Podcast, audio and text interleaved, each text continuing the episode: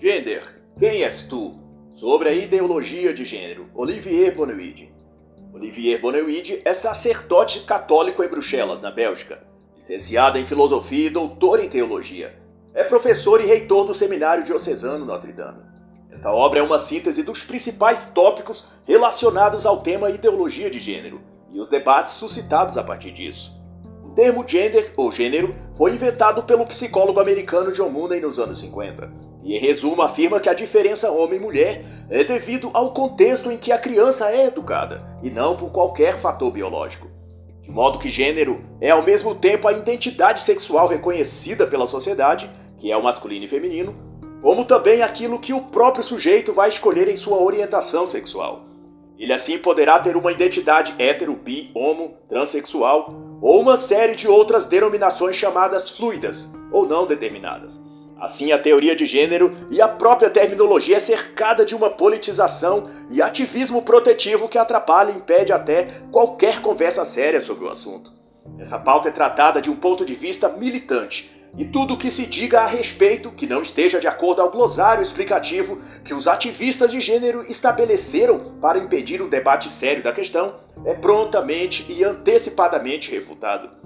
Segundo o autor, algo tão sério que interfere na mente, no corpo e no próprio futuro de crianças e adolescentes deveria envolver uma discussão mais ampla e mais prudente, que albergasse conceitos, preceitos e perspectivas antropológicas, econômicas, psíquicas e até históricas.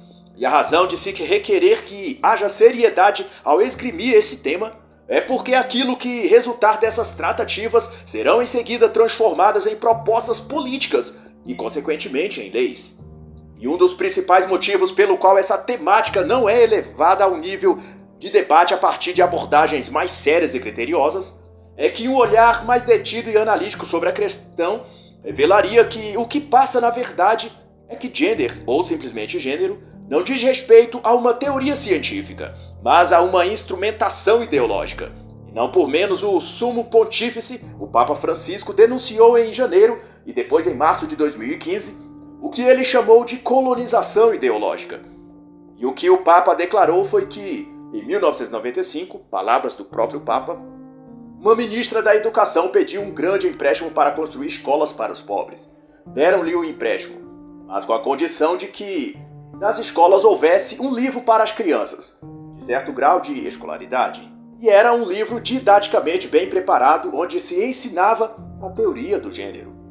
E daí o autor depreende em suas próprias palavras que tais teorias parecem estar a serviço não da dignidade da pessoa, mas de um projeto de hegemonia política organizado e articulado por instituições internacionais e nacionais. Mas ainda Olivier vai dizer que, ao tratar da teoria de gênero, seus proponentes alegam estar propondo liberdade e autonomia da pessoa decidir sobre sua orientação sexual. Mas, paradoxalmente, vai continuar o autor, quando o sujeito decide que é hétero, imediatamente passam a persegui-lo, ou seja, a pessoa é livre apenas para escolher entre uma das opções no cardápio de gênero: bi, pan, binário, não binário, demissexual, greysexual, litossexual, etc. Enfim, quando se trata da teoria de gênero, a liberdade de escolha é bem presumida. E tanto é que, prevendo e se antecipando a toda a confusão mental e, por extensão, social, política e jurídica, a Santa Sé se pronunciou a respeito e em Assembleia Geral da ONU em dezembro de 2008. Por intermédio de seu porta-voz, a Santa Igreja alertou que as categorias orientação sexual e identidade de gênero não encontram reconhecimento nem clara e compartilhada definição no direito internacional. Se elas tivessem que ser tomadas em consideração na proclamação e na tradução prática dos direitos fundamentais, seriam causa de uma grave incerteza jurídica.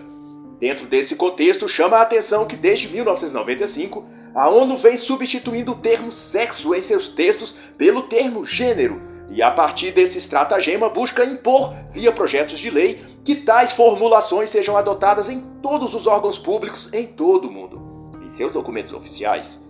Monsenhor Sanarrua, em sua brilhante obra Poder Global e Religião Universal, trata disso com profundidade e propriedade especialmente no capítulo 2, quando trata dos novos paradigmas éticos, e no item 4, ao falar do novo paradigma de família, na página 42. Bonewid chama a atenção que essa estratégia de inserir em documentos oficiais de governo os termos e expressões que identifiquem ou correspondam à teoria de gênero é sorrateira e pérfida, pois consiste em enxertar no aparato estatal uma perigosa prerrogativa para a qual o Estado ainda não se pronunciou e nem assumiu uma posição oficial. Na prática, passa a ser que todos os aspectos ligados à ideologia de gênero já estejam inseridos no ambiente formal da burocracia estatal e todos os entes do governo estejam aplicando e vivendo de acordo com aqueles princípios, formalmente criados pelos pressupostos da teoria de gênero, antes mesmo que não tenha havido uma jurisprudência ou qualquer posição oficial a respeito do tema. E o autor traz como exemplo o fato em que na Convenção Interamericana contra a Discriminação realizada em 2005, discutia-se a questão do racismo e preconceitos a nível de direito internacional. As bases jurídicas discutidas eram de cor, etnia, religião, tópicos já consolidados e delineados nos âmbitos jurídicos internacionais. Porém, aqueles que representavam o Brasil naquela reunião, o ministro das Relações Exteriores, da Secretaria de Políticas da Promoção da Igualdade e a ministra da Secretaria de Direitos Humanos, que era ninguém mais, ninguém menos que a senhora Maria do Rosário, inseriram e assinaram no documento expressões como opção sexual, identidade sexual, coisa que nem mesmo Estados Unidos e Canadá assinaram na época, alegando exatamente que o direito internacional não reconhecia essas expressões nem o conceito por trás delas, como passível de vinculação com jurisprudência internacional. Em outras palavras, os conceitos não só são imprecisos, o que daria futuramente margens para medidas ou decisões jurídicas controversas, também confusas. Porém, apesar disso, Olivier Bonewit ressalta que é parte também da estratégia manter os termos que, em tese, buscam definir gênero uma margem imprecisa e ambígua, justamente para que a teoria de gênero possa ser esticada para a direção que eles desejem, conforme a conveniência e objetivos da agenda de gênero. E para posicionar-se a respeito do avanço ideológico dessa agenda, o Vaticano emitiu por meio do Sínodo dos Bispos em 2014 um comunicado oficial em que alerta sobre o perigo dessa visão unilateral e ideológica da identidade de gênero e conclama ao povo de Cristo a condenar e responder de maneira fundada à agenda de gênero. E no dizer de Olivier, o conceito de gênero é propositalmente polimorfo, criado para ser adaptativo, para mudar de forma de acordo à ocasião, ao momento e ao lugar. E por isso mesmo é implantada no cerne das políticas internacionais, instrumentos jurídicos, programas culturais, códigos éticos, universidades, escolas, o próprio Sanaúra, como já citado, apresenta em sua obra documentos oficiais da ONU e de diversos órgãos oficiais internacionais tratando a questão de gênero como uma das metas prioritárias do globalismo.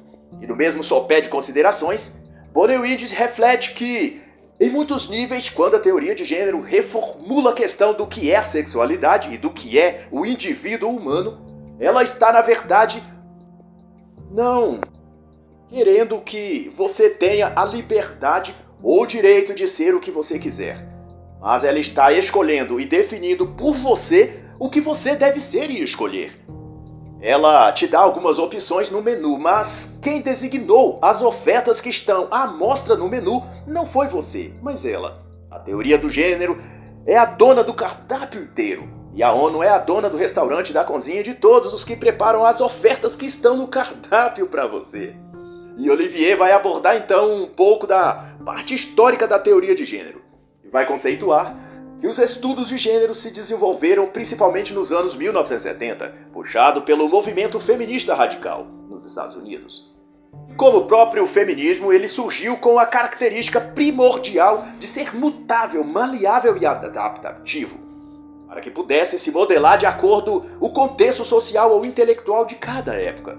O autor também ressalta que, historicamente, gender, como prefere chamar Bonewit, está tão atrelado ao movimento feminista que é possível denotar que a teoria de gênero tenha nascido como estratégia sociopolítica para fomentar os princípios e metas do próprio feminismo, dentre os quais derrogar a família, rescindir a fé cristã e abrogar aquilo que o movimento chama de patriarcado cultural.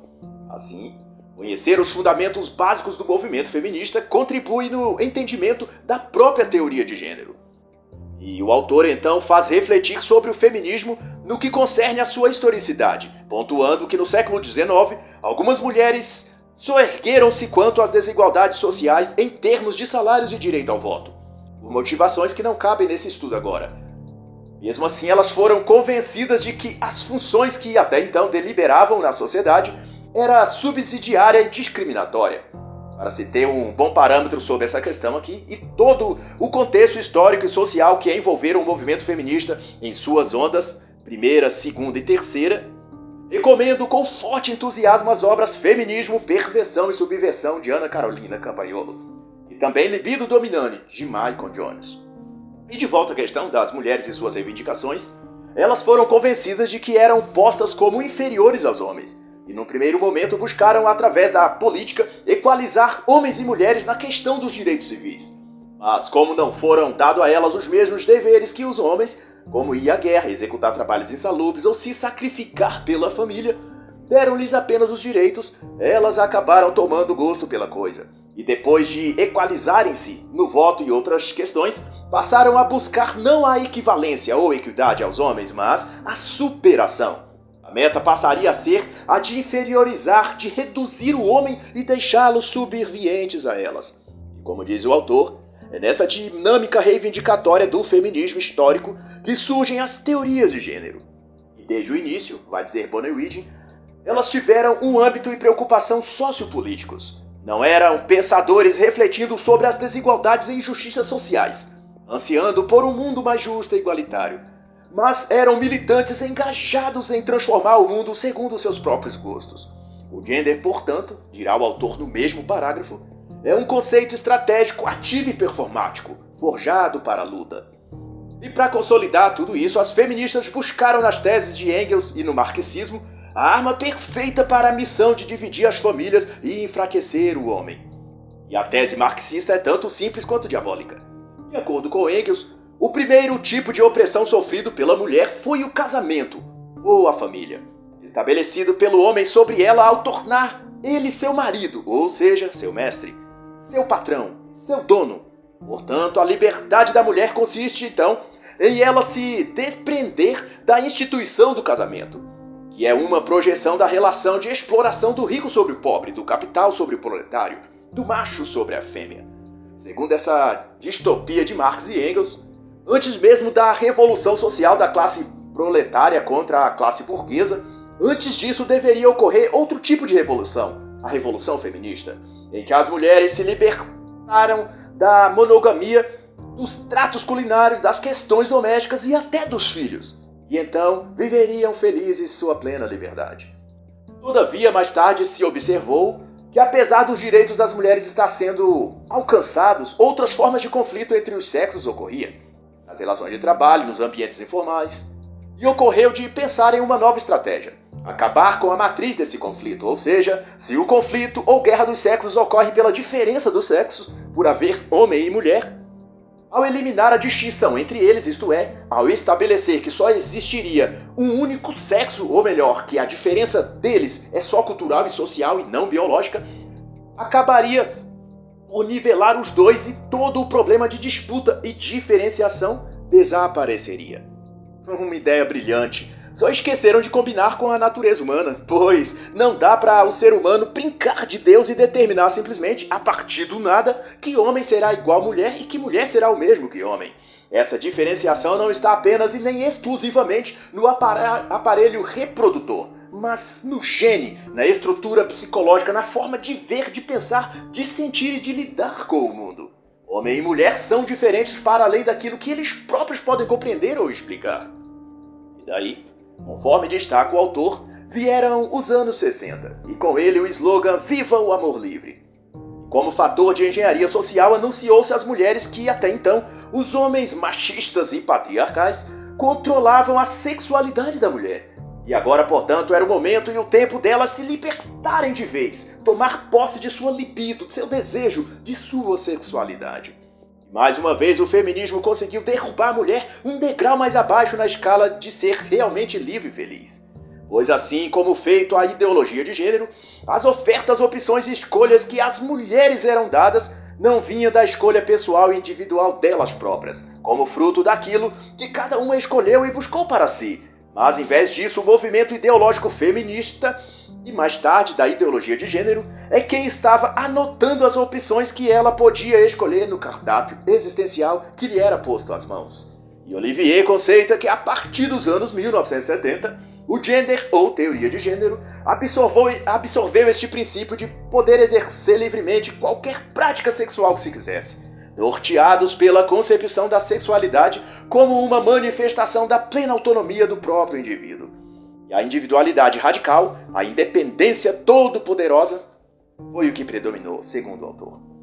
E é nesse bastidores que feminismo e gênero dão as mãos para juntos combinarem as mesmas falas no teatro mórbido feito para cego ver, ambos perpetrando um ataque coordenado contra a realidade. Em 1972, vai nos lembrar Olivier, a socióloga inglesa Anne Oakey escreveu o livro Sexo, Gênero e Sociedade, no qual sequestrou o termo gender, cunhado por John Money nos anos 1955, e reinterpretou o conceito para intuir que gender significaria o sexo real, diferente do sexo biológico. Gênero, segundo Anne Oakey, designa o aspecto sociocultural do sexo, aquilo que ele adquire.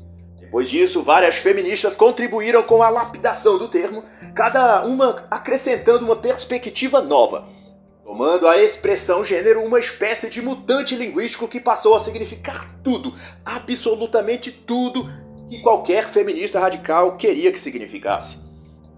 Destaque neste quesito para a escritora e professora Judith Butler, cuja influência já é uma das mais contundentes dos anos recentes. E foi graças à influência e ativismo dela em 1995, na quarta Conferência da ONU sobre a Mulher, que a teoria de gênero alcançou os holofotes internacionais, ao ponto que no documento final produzido pela ONU e depois difundido a todas as nações, o termo gênero apareceu mais de 150 vezes. Todas elas buscando substituir os termos sexo, sexualidade, opção sexual, etc. Mas apesar de toda a dinâmica e digressões qual a teoria de gênero se cerca, seu axioma básico é deveras simples. Se trata da distinção sutil, porém muito eficaz a seus propósitos, entre sexo e gênero. Sexo se refere à natureza biológica, estrito ao órgão reprodutor em sua dimensão interna e externa e em suas funções específicas e fisiológicas. Em outras palavras, é aquilo com o que nasce um ser, isto é, suas propriedades originais e fundamentais. Sexo, portanto, é aquilo com o que se nasce, os órgãos genitais, por exemplo. E gênero é aquilo que se adquire, Abrange, porquanto, aspectos psicossociais, socioculturais e todo o sistema de palavras que eles inventam para utilizar por um tempo até cumprir um objetivo específico, para logo depois, conforme a conveniência, tudo mudar para o seu exato oposto, ou para uma terceira via original e inédita, de acordo com o tabu ou barreira que se pretenda derrubar naquele momento. Vale esclarecer, contudo, que, para a maioria dos ativistas de gênero, o sexo se refere aos órgãos reprodutivos e certo estado biológico no que tange à reprodução, etc. E nesse sentido, algo com o que se nasce. Todavia, essa perspectiva biológica do ser, ligado à sua natureza humana, não define o ser homem ou ser mulher. Estes quesitos são papéis desenvolvidos, executados dentro da sociedade, a partir de um processo de alienação psicológico ou cultural que é imposto a cada pessoa. É claro que toda essa verborragia confunde mais do que explica. Mas esta misórdia de palavras é feita mesmo para iludir e confundir. e na curiosidade de querer compreender, basta ao leitor se atentar para o que diz Olivier Bonnewid no capítulo 2. O gender constrói tudo. Ele representa tudo. É pelo gender que se cria a verdadeira identidade dos indivíduos. O real e a facticidade do que se refere o termo são usados para expressar tanto uma coisa quanto o seu inverso. Outro ponto abordado pelo autor, e de suma importância, é o de que, tal qual o feminismo, a teoria de gênero dela absorveu o método de desconstruir para recriar. E como alvos da desconstrução que o gender busca ainda hoje destruir para tentar reconstruir sob um novo aspecto são a maternidade, a família e a linguagem. Na teoria de gênero, maternidade é muito associada à reprodução. Não raras vezes tentam afastar do ato de uma mulher conceber à luz um filho com qualquer vínculo emotivo e sentimental. Os teóricos do gênero procuram dissociar o evento da maternidade de qualquer questão relacionada à feminilidade, ou em sua eventual relação também com a função paternal, que óbvio está relacionada ao homem, ao pai da criança. Há autores que chegam a chamar esse processo de uma mulher gerar um filho em seu ventre e depois fazê-lo vir ao mundo de tirania biológica da maternidade. E tudo isso vai incutindo na mente da mulher que conceber um filho é um castigo, algo ruim que ela não merece sofrer. E sob essa nova forma de encarar a maternidade, as mulheres vão se dessensibilizando para com sua própria natureza de mulher e mãe, passando a olhar para os métodos abortivos como coisa natural e até desejável caso uma gravidez indesejada lhe ocorra. Assassinatos de bebês no ventre da mãe passa a ser coisa banal, como tomar um suco ou comer um pastel na lanchonete da esquina. Não há peso moral algum porque o amor e o sentimento de ser mãe e de gerar um filho passou a ser para ela um acidente da natureza, ao invés de uma criação de Deus. Observe os conceitos e vocabulário vão deslizando para um lado e outro, buscando encaixar na tese que mais corresponda a seus interesses naquele momento. Se homem e mulher são papéis psicossociais, as categorias de pai e mãe também o são. Logo, a maternidade e a paternidade não são conceitos fixos para um homem ou para a mulher, culturalmente definidos. A maternidade pode ser exercida por um homem e a paternidade por uma mulher, ou por dois homens, ou por duas mulheres. nesse balaio de gato, como diria Dona Maria, minha mãe, a maternidade é desconstruída, sendo então redefinida sob o termo funcionalidade, ou seja, maternidade é uma função e não uma condição da natureza intrínseca da mulher. É nessa definição dos sentidos das palavras que não se deve falar mãe ou pai, mas cuidador. Também não se deve dizer maternidade, mas parentalidade. E se tem um livro que aborda muito bem essa corrupção da linguagem para a finalidade de engenharia social, é A Corrupção da Inteligência, de Flávio Gordon, e também As Ideias Têm Consequências, de Richard Weaver. O segundo ponto, qual ideologia de gênero irá focar esforços para desconstruir, é a estrutura familiar. E Olivier explica que, ao lado da desconstrução da maternidade, se opera também a desconstrução da família. E o mote de apoio ideológico que a agenda de gênero vai basear-se é o mesmo que o feminismo e o marxismo utilizam. O argumento de que o modelo de família tido e aceito na sociedade ocidental é uma estrutura machista e opressora. Casamento heterossexual e a unidade familiar, segundo essa teoria, é produto de uma cultura em que o homem do sexo masculino se constituiu senhor, confinando a mulher, o sexo frágil, às tarefas de reprodução. Então, se analisarmos a literatura dessas personagens ícones do movimento feminista e de gênero, como Judith Butler, o que veremos é uma desconstrução da imagem e da finalidade da família tradicional. Para esses autores, a família constituída de homem, mulher e filhos é um estereótipo opressivo que condiciona a mulher no papel de figura submissa, passiva e pouco racional, que deve viver aquartelada numa casa cumprindo tarefas de esposa, de empregada doméstica e de mãe. O gender, portanto, empurra a mulher para a emancipação plena, dizendo que sua libertação da opressão social de exercer um papel secundário na família deve ser alcançado mediante ela romper esse vínculo familiar se é solteira, deixar de contrair qualquer forma de relação hétero estável. Ela deve optar, portanto, a relacionamentos igualitários que não lhe oprime e onde ela pode exercer sua plena liberdade. Em outras palavras, ela pode ser homo, bi, tri, pan ou qualquer das opções e variedade na cartela da anti-heteronormatividade. Ou seja, ela só pode ser livre se ela não for heteronormativa, ou como está na moda dizer nos círculos formais da teoria de gênero.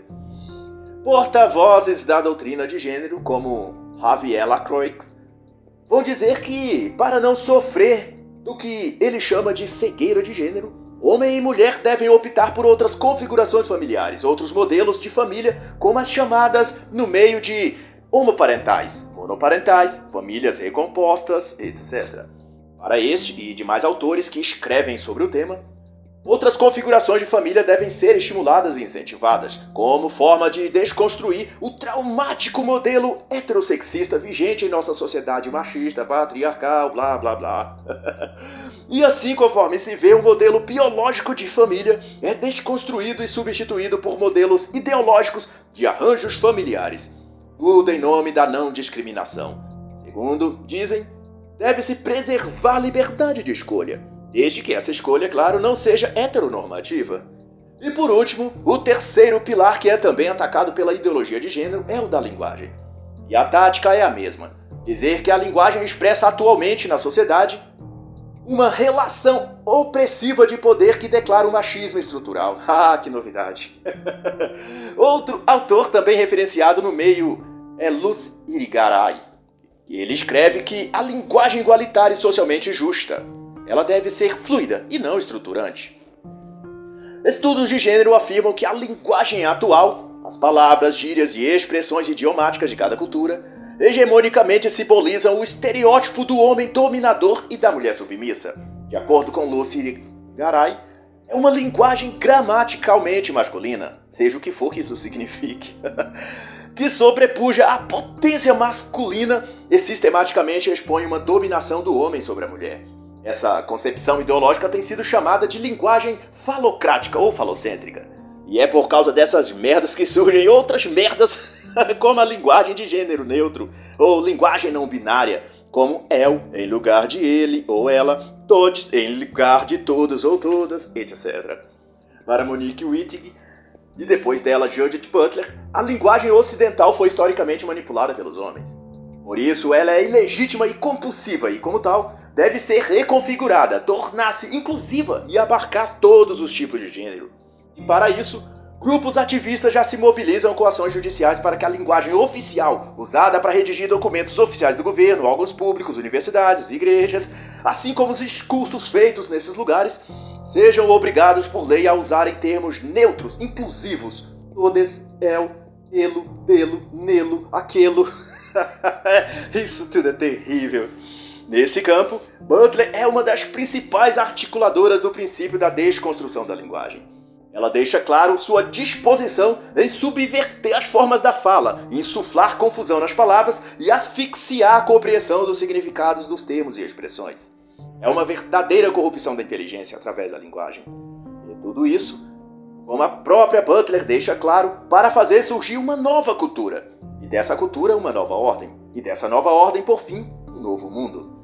E dessa premissa ou expectativa de um novo mundo, mais igualitário e sem barreiras morais, linguísticas ou sociais, todos seriam livres para o prazer e livres para ser. É o mundo pós-sexual, como vai se referir Bonnewind na página 56. Nasce então dessa perspectiva os conceitos de sexualidade não totalizante, na teoria de gênero é uma forma de combater o colonialismo ocidental machista e patriarcal de controle do homem e da heteronormatividade sobre a sexualidade da mulher e de outros gêneros. Aí então, passou-se com isso a se reproduzir conteúdos literários, discursos acadêmicos e muita propaganda para perpetuar uma mentalidade na cultura ocidental que, segundo o gender, seria mais libertária e inclusiva. E essa nova mentalidade vai para além do gênero é o transgênero, que na definição formal do termo refere-se à comunidade de pessoas transgeneradas ou transexuais, pré, pós ou não operadas. Mas como parte dessa renovação mental, em prol desse novo mundo, tenta-se fixar um pensamento modernista e ultra-radical, onde o transgênero já não é mais só um sujeito ou uma escolha ou conduta pessoal, mas uma categoria do agir, para usar uma terminologia do autor. E numa comparação explicativa que é tomada quase na literalidade pelos que produzem literatura ideológica de gênero, segundo estes, o mundo e a vida, portanto, está para nós como um teatro macabro, onde cada um de nós, como atores e personagens dentro desse, desse espetáculo, não expressamos o que somos ou o que deveríamos ser realmente, mas os papéis que nos são dados, o de pai, de mãe, de macho, fêmea, hétero, enfim, da alegada heteronormatividade. E nesse jogo teatral, como diz a teoria, somente o trans passa por ele sem representar papel algum, porque ele é tudo ou todos ao mesmo tempo. O transgender ou transgênero, segundo a tese, é polimorfo, subjetivo, indefinido e, portanto, desconstituído de papéis. Nos tempos pós-modernos, então, ele é o herói. É o que conceitua a teoria de gênero. E de acordo ainda com essa agenda, o travesti coloca em ruptura o heterossexismo da atual sociedade. A transexualidade, de acordo com esse prisma, é não essencialista, não doutrinário, e por isso mesmo deve se sobrepor à categoria de mulher ou de homem, porque é transexistencial. Na prática e em termos simples, sem as digressões filosóficas e enrolação mentirosa, o que tudo isso quer dizer é que a transexualidade deve ser um ideal imitado e reproduzido na sociedade. Ser trans é como tirar a máscara do imperialismo machista e da feminilidade servil que regulam e determinam os papéis e os lugares de representação de homens e mulheres no teatro social da vida, para não fugir dos termos que o próprio gênero utiliza. E assim, como se vê a teoria do gênero ultrapassa da liberdade de ser e de escolher e perspassa o fundamentalismo feminista, a própria causa homoafetiva, e se faz, depois de beber da fonte dos mais variados radicalismos, uma forma de arma de ataque para pôr em ruínas tudo que se conceber como valores ocidentais. Vede que, por mais que proclamem ser uma luta social por justiça, direitos e igualdade, na prática é um conjunto de forças para desviar a sociedade do seu curso e colocar o mundo sob a escravidão do egoísmo, da idolatria ao sexo, da conduta imoral e da perda da fé. A ideologia de gênero é, portanto, um instrumento usado no fenômeno da guerra cultural.